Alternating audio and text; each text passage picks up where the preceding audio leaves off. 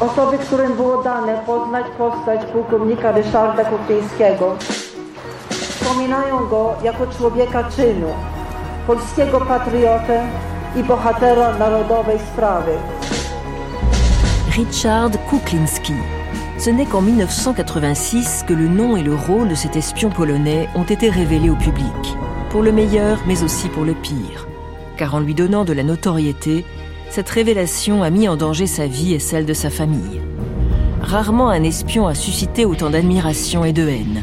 Héros du monde libre pour les uns, traître absolu pour les autres. Ce n'est qu'après sa mort que Kuklinski sera élevé au grade de général. Werble, kwiaty i po raz pierwszy asysta honorowa. Uroczystości upamiętniające pułkownika Kuklińskiego nigdy nie wyglądały tak okazale. Pendant la guerre froide, cet officier de l'état-major polonais, qui appartenait donc au bloc communiste, a travaillé pendant plus de dix ans pour les services secrets américains, sous les noms de code Jack Strong ou Siegel. Pour beaucoup, son espionnage a permis à l'humanité d'échapper à une troisième guerre mondiale.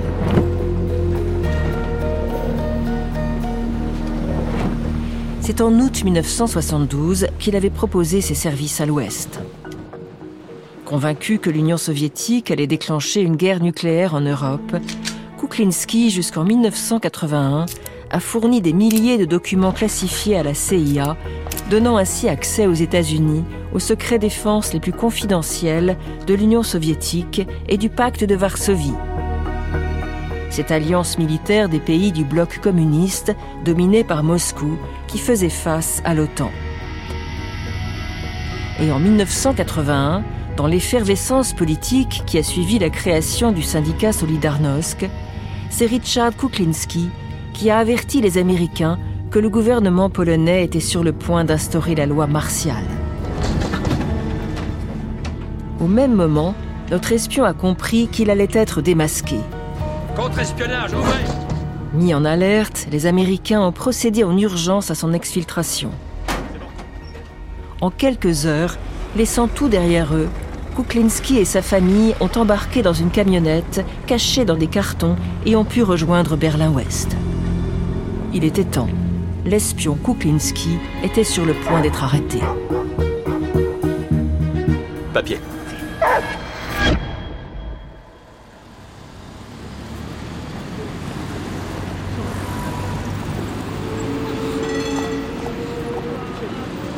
Mais qu'est-ce qui a conduit cet officier de la Pologne communiste à travailler pour les États-Unis? Pour comprendre cet engagement, il faut remonter à l'enfance de Kuklinski. Aussi loin que remontent ses souvenirs, sa patrie a vécu sous domination étrangère.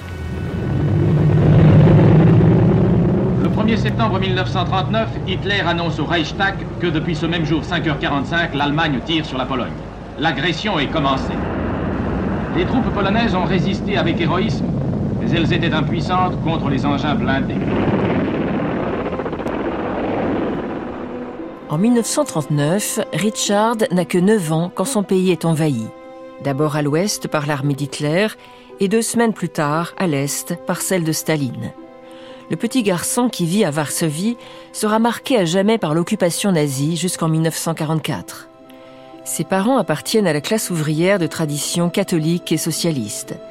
Foncièrement patriote, son père, entré dans l'armée clandestine, est arrêté par les nazis et envoyé au camp de concentration de Sachsenhausen où il trouvera la mort. Très marqué par la disparition de son père, Richard, à 13 ans, colle des affiches pour la résistance. Немцы запретили вековую традицию народной гордости. Приход Красной Армии возродил ее. И стоит только показаться на улице советским бойцам, стоит появиться советским танкистам. Lorsqu'en janvier les armées soviétiques arrivèrent dans la capitale polonaise, il ne restait plus pierre sur pierre. Population 15 habitants, la ville en comptait 1 600 000 en 1939.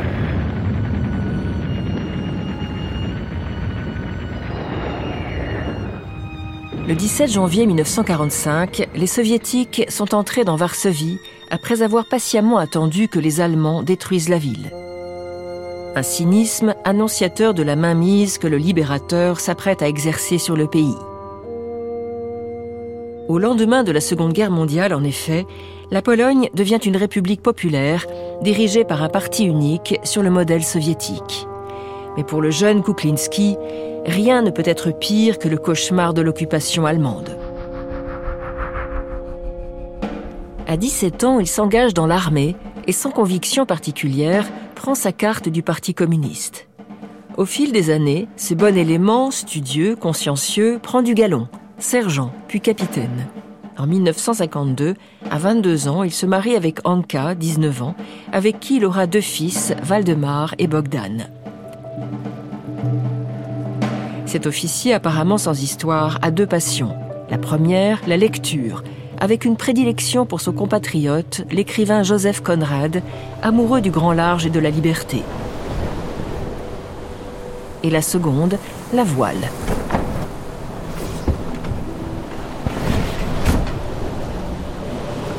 Dès qu'il peut, Kuklinski part naviguer sur la Baltique avec un vieux voilier qu'il a remis lui-même en état. Deux passions qui annoncent déjà la voie qu'il empruntera un jour en secret.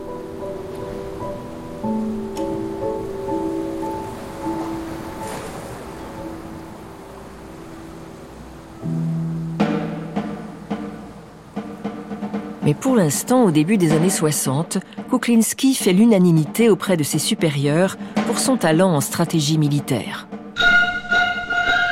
En 1967, il est envoyé au Vietnam conseiller l'armée populaire du Nord-Vietnam.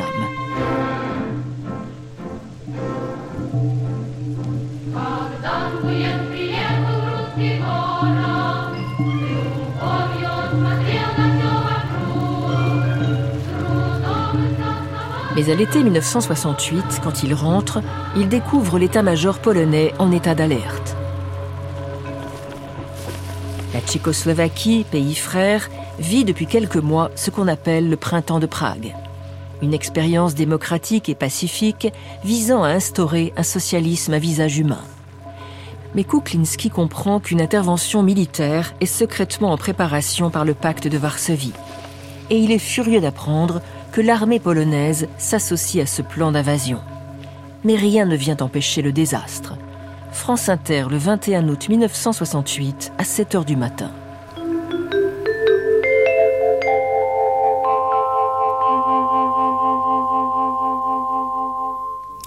De force en Europe de l'Est, les troupes soviétiques, bulgares, polonaises, hongroises et est-allemandes ont envahi la Tchécoslovaquie cette nuit. Moscou affirme que c'est à la demande d'hommes d'État tchécoslovaques pour protéger le système socialiste. C'est aux premières heures de l'aube que la radio de Prague a annoncé la nouvelle en précisant que cela s'était passé sans que le président, le Premier ministre ou les membres de l'Assemblée nationale en aient été avertis. Voilà où nous en sommes. Les frontières sont fermées, le rideau de fer s'est abaissé.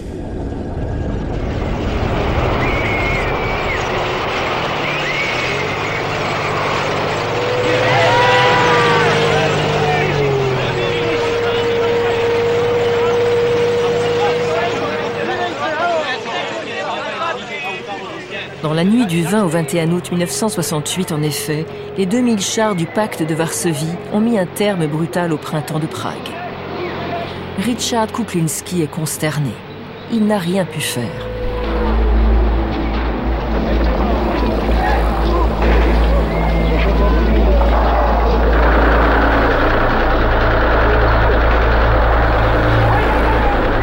Un second événement tragique va ébranler sa conscience. En décembre 1970, des ouvriers polonais des chantiers navals de la Baltique se mettent en grève et manifestent dans la rue contre la hausse des prix de la nourriture. 16 décembre 1970, Yves Mourouzi au micro de France Inter. Que se passe-t-il en Pologne? Depuis lundi, miliciens et civils se sont affrontés à plusieurs reprises à Danzig, Gnia et dans la station balnéaire de Sopot. Quels sont les organisateurs de ces manifestations et qui a participé il semble qu'à l'origine ce soit les étudiants qui à être descendus les premiers dans la rue. Très rapidement se sont joints à eux les travailleurs, notamment les employés des chantiers navals, ainsi que des ménagères. Mais pour Ayo Gangs, ce sont les hooligans, c'est-à-dire les voyous et des agents provocateurs qui ont manifesté. On l'apprendra des années plus tard. Pour réprimer cette révolte, 5000 policiers et 27 000 soldats ont été mobilisés, équipés de blindés et de mitrailleuses. Les affrontements font des dizaines de morts et de blessés. Les morts sont enterrés de nuit afin d'éviter l'extension des émeutes. Un des collègues de Kuklinski, qui a participé à la répression, lui racontera Nous tirions et nous pleurions. Je n'avais pas le choix. J'avais reçu des ordres. Pour Kuklinski, c'en est trop. Comment un soldat polonais peut-il tirer sur d'autres Polonais? Et il s'en rend compte, que ce soit à l'extérieur en Tchécoslovaquie ou à l'intérieur pour briser une révolte, l'armée polonaise n'est qu'un gendarme, un pion aux ordres de Moscou. Après de longues soirées à réfléchir, à tenter d'évaluer les bénéfices et les risques d'une telle aventure, Richard Kuklinski prend la décision qui va changer sa vie, mais aussi le cours de l'histoire. Il va livrer aux Américains les secrets militaires du pacte de Varsovie, des projets offensifs qui, il le voit bien, ne servent que les intérêts de l'Union soviétique. C'est par la mer que Kuklinski va réaliser son plan.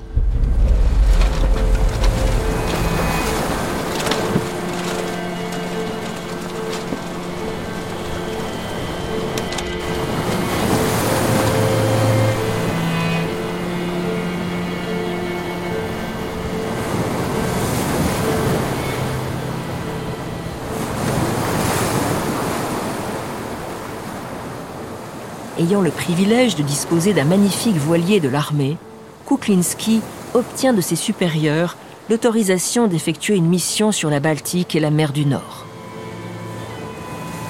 Le 2 août 1972, Kuklinski et son équipage quittent le port de Gdansk. Neuf jours plus tard, le voilier accoste à Wilhelmshaven, un port de l'Allemagne de l'Ouest. Seul dans sa cabine, le capitaine glisse dans une enveloppe une lettre manuscrite qu'il vient d'écrire fébrilement. Cher monsieur, pardon pour mon anglais. Je suis un officier d'un pays communiste. Je souhaite rencontrer secrètement un officier américain. Le 17, le 18 ou le 19 août à Amsterdam. Ce sont mes seules possibilités. Mon équipage n'est pas au courant. À mon arrivée à Amsterdam, je téléphonerai à l'ambassade des États-Unis. La personne qui me répondra devra parler russe ou polonais. La lettre est signée des initiales PV. Kuklinski quitte le bateau, monte dans un taxi direction la poste et glisse l'enveloppe dans une boîte à lettres. Ce geste marque pour l'officier polonais le début de sa résistance.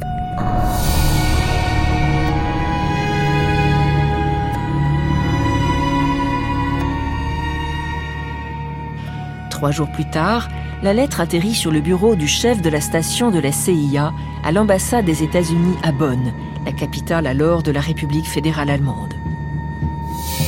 C'est un piège Les soviétiques John Dimmer est méfiant. Cette lettre peut être un piège. Mais en pleine guerre froide, comment ne pas répondre favorablement à une offre de collaboration? Après avoir déniché un employé parlant russe, Dimmer part avec son équipe aux Pays-Bas pour réceptionner l'appel du mystérieux auteur de la lettre.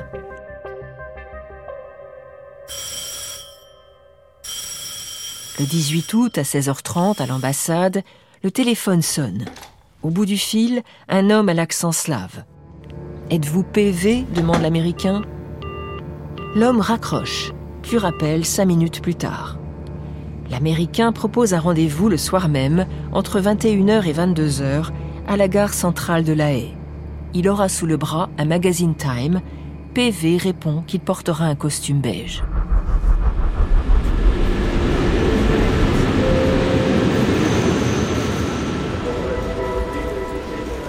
À 21h, les agents de la CIA sont en place à la gare de La Haye, au milieu de la foule des voyageurs. À 22h, toujours rien, lorsque soudain, ils aperçoivent un homme blond de taille moyenne, correspondant à la description de PV. D'un seul coup d'œil, PV comprend qu'il doit suivre à distance un des Américains qui le conduit à une voiture stationnée dehors. Quelques minutes plus tard, les quatre hommes se retrouvent au calme dans une chambre d'hôtel.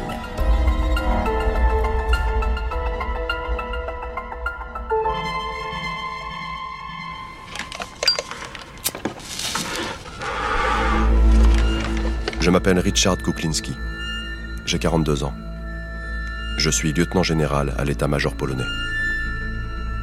Pendant une heure et demie, les trois agents de la CIA écoutent Kuklinski raconter son histoire, exposer ses motivations et surtout leur révéler qu'il peut leur fournir les plans de guerre soviétiques en Europe de l'Ouest et les capacités de mobilisation des armées du pacte de Varsovie.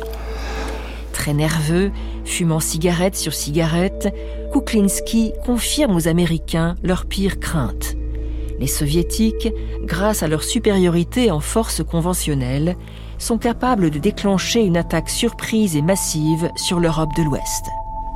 Une attaque à laquelle, ils le savent, l'OTAN répondrait immédiatement par des tirs nucléaires au moment où les tanks soviétiques seraient en train de traverser la Pologne d'est en ouest.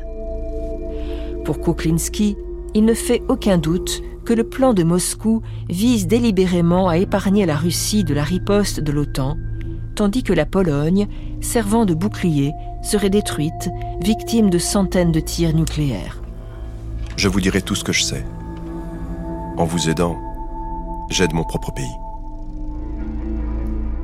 Les hommes de la CIA comprennent tout de suite à qui ils ont affaire. Un patriote polonais, un homme intègre qui refusera toujours d'être payé pour les renseignements qu'il va livrer. Et il en livrera beaucoup. Il est 23h40, Kuklinski doit rapidement retourner au voilier avant que son équipage ne s'inquiète. Admiratif, les Américains lui promettent de reprendre contact quand il sera rentré à Varsovie. Au fait, demande un des agents de la CIA, pourquoi les initiales PV Je suis le viking polonais.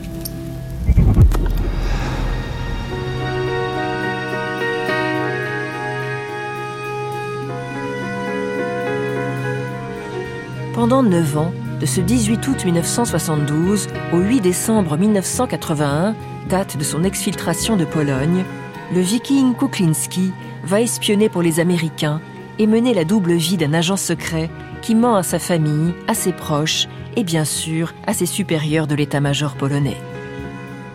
Vous ne pouvez parler à personne. Ni à votre mère, ni à vos enfants, ni à votre femme. Vous devrez tout garder pour vous. Dès l'automne 1972, à Varsovie, les agents de la CIA de l'ambassade américaine établissent des moyens pour communiquer secrètement avec leur nouvel agent. Ils lui fournissent du papier soluble dans l'eau, de l'encre invisible et un appareil photo miniature. Une cigarette Avec plaisir. Gardez-le. À l'intérieur, il y a un appareil photo. Vous pourrez prendre des photos des documents plutôt que de les recopier. Vous ne devez jamais, en aucun cas, retirer un original. Ils communiqueront aussi par de simples signes que Kuklinski dessinera à la craie sur des murs à des lieux précis de Varsovie. Des signes en apparence anodins que des agents américains viendront relever tous les jours. Un rond ou une croix à la craie peut signifier j'ai des documents à vous livrer, il faut qu'on se voit rapidement, ou bien il faut reporter le rendez-vous prévu, etc. Kuklinski pourra aussi déposer un message ou un document dans ce qu'on appelle une boîte aux lettres morte, un trou dans un mur ou un creux dans un arbre. Des rendez-vous sont prévus tous les 2-3 mois pour livrer les documents. Au volant de sa voiture, Kuklinski, arrivé au lieu de rendez-vous, généralement à un feu rouge, ouvre sa fenêtre et, d'un geste, lance son paquet dans la fenêtre ouverte de la voiture qui stationne à côté conduite bien sûr par un agent de la CIA. L'échange n'a duré que quelques secondes, sans un regard, sans une parole. Les deux voitures redémarrent au feu vert, comme si de rien n'était.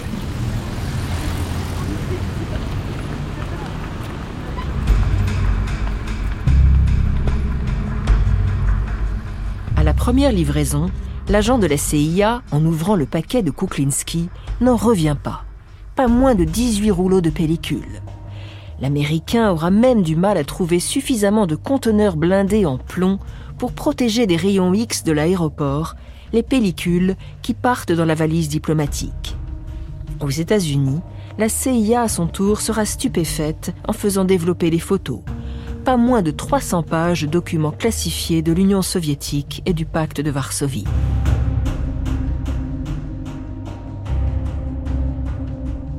Pourtant, si l'on en croit la propagande russe, le pacte de Varsovie n'a que des objectifs pacifiques.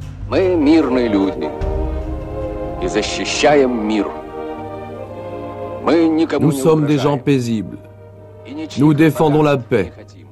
Nous ne menaçons personne et les richesses des autres, nous n'en voulons pas. Notre pays est grand et beau. Notre peuple croit en ses forces et en son avenir. Jour et nuit, sur terre et sur mer, haut dans les montagnes ou dans les sables du désert, les yeux électroniques du siècle veillent sur notre sécurité. Si un danger nous menaçait, ils nous préviendraient immédiatement et nous sommes prêts.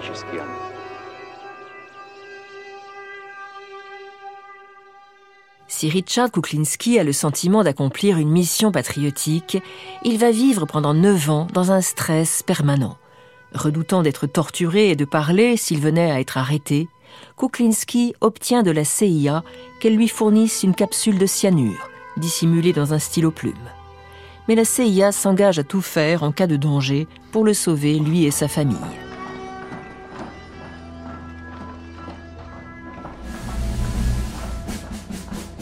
Un jour de mai 1974, le général Sivitsky révèle à Richard Kuklinski l'existence d'un nouveau plan ultra secret du pacte de Varsovie. Le projet Albatros, qui prévoit la construction de trois bunkers souterrains pour protéger le commandement soviétique, et uniquement lui, en cas de guerre nucléaire.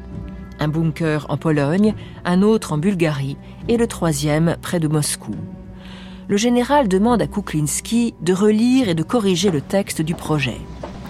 Kuklinski s'installe à un bureau avec le dossier devant lui. Mais il n'est pas seul. Un officier est à côté de lui. Le document est si sensible, en effet, qu'il est interdit d'être laissé seul en sa présence. Kuklinski réussit cependant à convaincre l'officier de sortir. Mais pas question de verrouiller la porte, ce qui éveillerait les soupçons. Kuklinski prend alors le risque de sortir de sa poche son briquet appareil photo et il commence à photographier le document.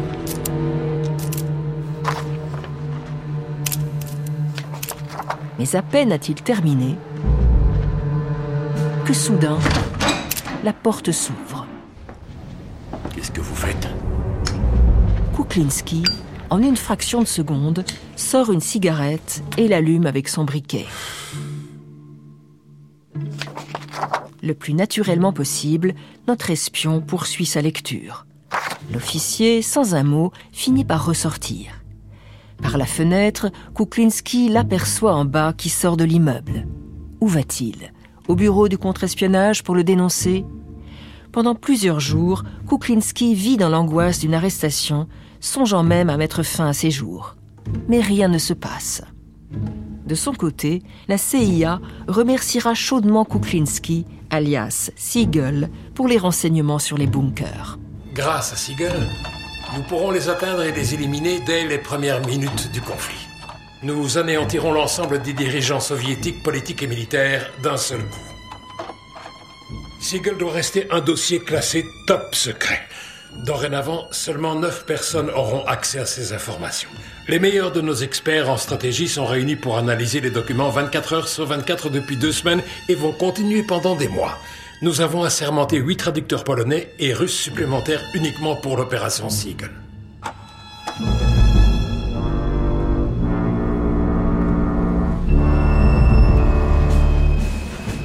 Autre moment éprouvant.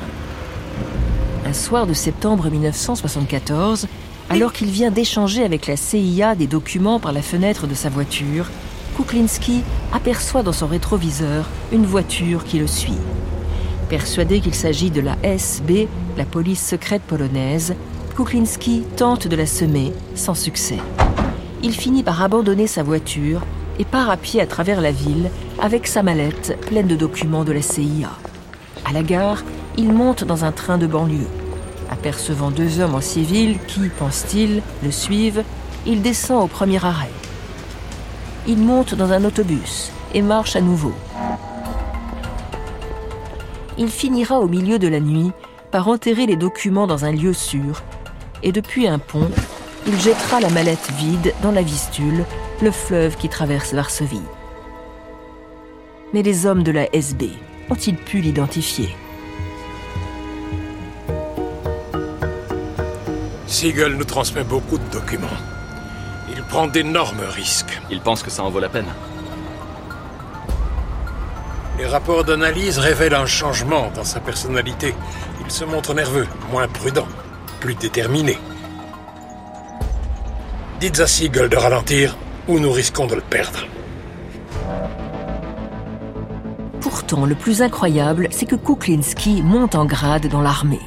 Il est même envoyé en stage en Union soviétique. Mais l'espion n'est jamais tranquille. En 1978, Moscou se plaint que des informations aient récemment fuité vers l'ouest. Ivanov, il y a une fuite. Le commandement suprême est infiltré au plus haut niveau. J'en suis certain. Il y a une fuite dans le pacte de Varsovie. Un espion? Je dirais plutôt un fou. Si c'est le cas, éliminez-le. Si c'est un espion, arrêtez-le. Combien de temps notre espion pourra-t-il tenir? Mais ce que Kuklinski, ni personne d'ailleurs, ne peut prévoir, c'est la déflagration historique qui en 1980 va bouleverser la Pologne et à terme conduire à la chute du bloc communiste dix ans plus tard. Un été chaud en Pologne où les grèves s'accumulent. Depuis début juillet, des arrêts de travail ont touché au moins 150 entreprises, ce qui n'est pas rien dans un pays socialiste. Les manifestations contre les hausses du prix de la viande se multiplient et prennent d'ailleurs une tournure nettement anti-soviétique.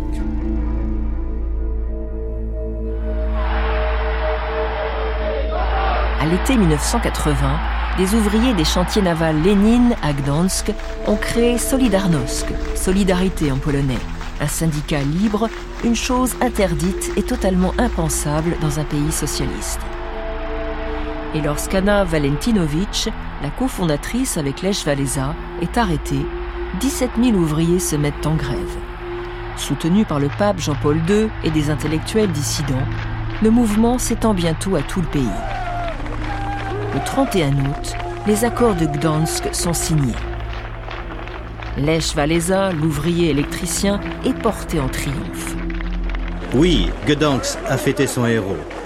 Oui, tous les ouvriers étaient au rendez-vous pour acclamer le chef des grévistes du chantier Lénine.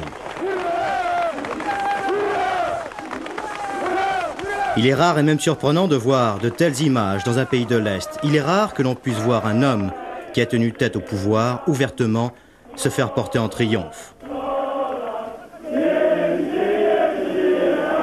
Des accords historiques qui autorisent la création d'un syndicat libre prévoient le droit de grève, une limitation de la censure, des hausses de salaire et la libération des prisonniers politiques. Une vraie révolution.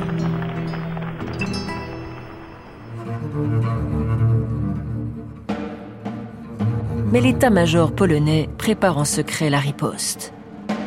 Le 22 octobre, Richard Kuklinski est convoqué en urgence par l'état-major. Il faut en finir avec Lech Walesa. Ce que fait cet électricien peut avoir des conséquences irréversibles dans nos relations avec les soviétiques. Le général Siviski nous a ordonné de mettre en place un état d'urgence sur l'ensemble du territoire polonais. Situation incroyable. Kuklinski, l'agent de la CIA, l'admirateur en secret de Walesa, c'est lui qui est chargé d'organiser l'imposition de la loi martiale qui devra restaurer l'ordre. Tandis que les armées du pacte de Varsovie risquent à tout instant d'envahir la Pologne. Début décembre 1980, la menace monte dangereusement d'un cran. Kuklinski doit rapidement avertir la CIA. Le 4 décembre à 22h, alors que la neige tombe à gros flocons, l'espion arrête sa voiture au bord d'une avenue déserte de Varsovie et dépose au lieu convenu son précieux courrier. Une lettre enveloppée de cellophane qu'un agent de la CIA, arrivé peu de temps après, finira par récupérer sous la neige. Le contenu de la lettre est rapidement transmis aux États-Unis. Chers amis, selon toute évidence, 18 divisions du pacte de Varsovie sont en route pour intervenir en Pologne. Le passage de la frontière est prévu pour le 8 décembre.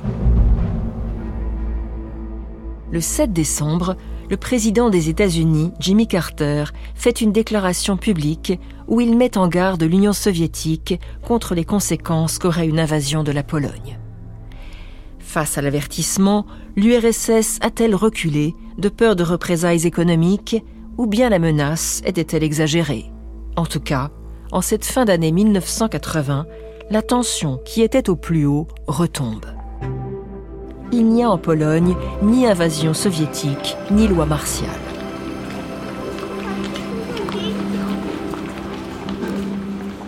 Solidarnosc, qui compte maintenant 10 millions de membres, tient son premier congrès en septembre 1981. Lech qui est maintenant une star mondiale, est reçu par Jean-Paul II au Vatican. Mais la menace remonte à nouveau en octobre 81.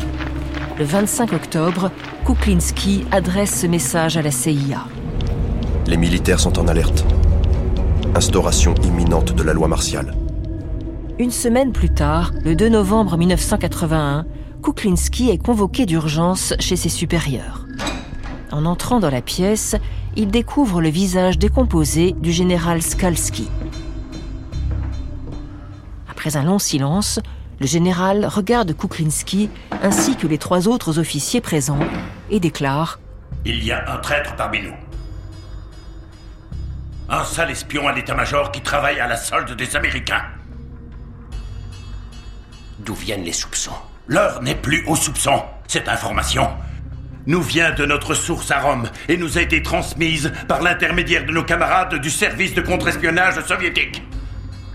Faut trouver ce fils de pute pour pouvoir le prendre par les couilles.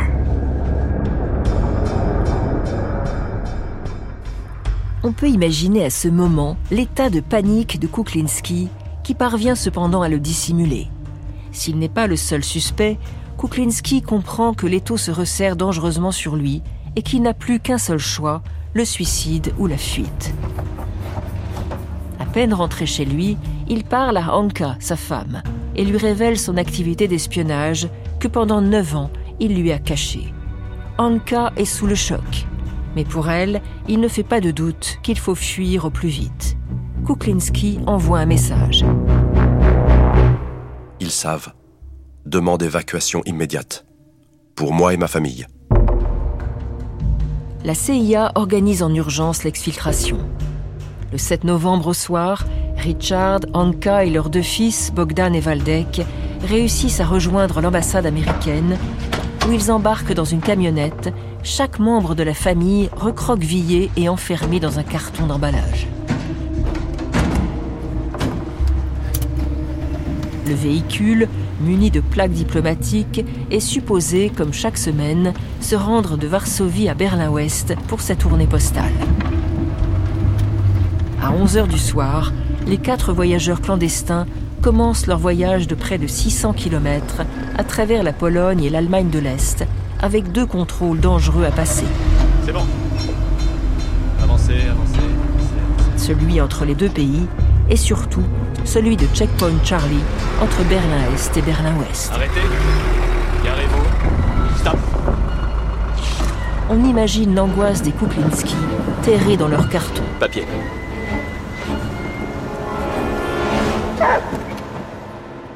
Le lendemain, il est 10 heures du matin quand la camionnette arrive à la base militaire américaine de Berlin-Ouest. Les Kuklinski sont enfin libres. Quelques jours plus tard, ils s'envolent pour les États-Unis.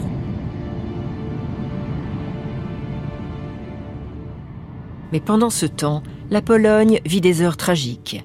Le 13 décembre 1981, en grand uniforme, le général Jaruzelski, avec ses célèbres lunettes fumées, a déclaré la loi martiale à la télévision. L'état de siège, cela signifie d'abord que tous les pouvoirs passent aux mains des militaires. Tout fonctionnaire, toute personne exerçant des fonctions vitales pour le pays se retrouve sous les ordres de l'armée. La peine de mort sera appliquée à ceux qui refuseraient de se plier à leurs directives. Par ailleurs, tout Polonais de plus de 17 ans susceptible de troubler l'ordre pourra être emprisonné sur simple décision de la milice. Toutes les écoles, des maternelles aux universités, sont fermées jusqu'à nouvel ordre. Toutes réunions, manifestations sportives, spectacles sont interdits sauf autorisation préalable. Toute presse est interdite. Toutes les armes, armes de chasse et armes blanches comprises, doivent être mises avant demain matin 6 heures.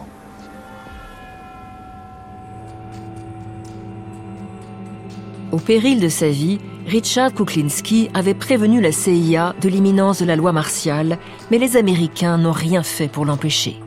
Même Solidarnosc n'a pas été averti, pour éviter un bain de sang, commentera plus tard l'espion polonais. À leur arrivée aux États-Unis, les Kuklinski s'installent dans une demeure secrète et sécurisée par la CIA. Mais la famille n'est pas au bout de ses peines, loin de là. En 1984, en Pologne, le traître Kuklinski est condamné à mort par contumace. Mais curieusement, après la chute du communisme, sa peine n'est pas annulée. Elle est seulement commuée en 25 ans de prison. Pour beaucoup de Polonais, en effet, Kuklinski reste un déserteur et un traître qui a fourni des informations secrètes à une puissance étrangère.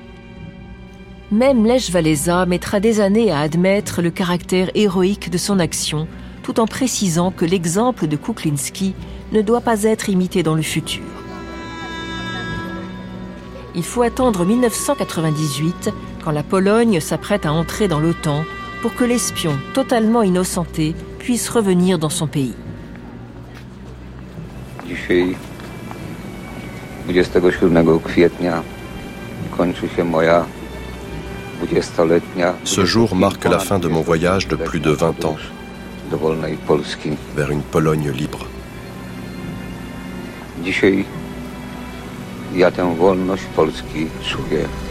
Aujourd'hui, je ressens la liberté de la Pologne. Mais le prix à payer est inestimable. Les deux fils de Richard Kuklinski sont morts aux États-Unis dans des circonstances inexpliquées. Bogdan a disparu en mer en 1994. Six mois plus tard, Valdek a été renversé par une voiture qui a fui sans laisser de traces. Peut-être la coïncidence tragique de deux accidents. Mais pour beaucoup de Polonais, il ne peut s'agir que d'une vengeance. Jusqu'au bout de sa vie, Richard Kuklinski restera un homme traqué, vivant sous une fausse identité, dans une ville tenue secrète. Il meurt en 2004 à l'âge de 73 ans. Espion, une histoire vraie de Stéphanie Duncan est un podcast original de France Inter.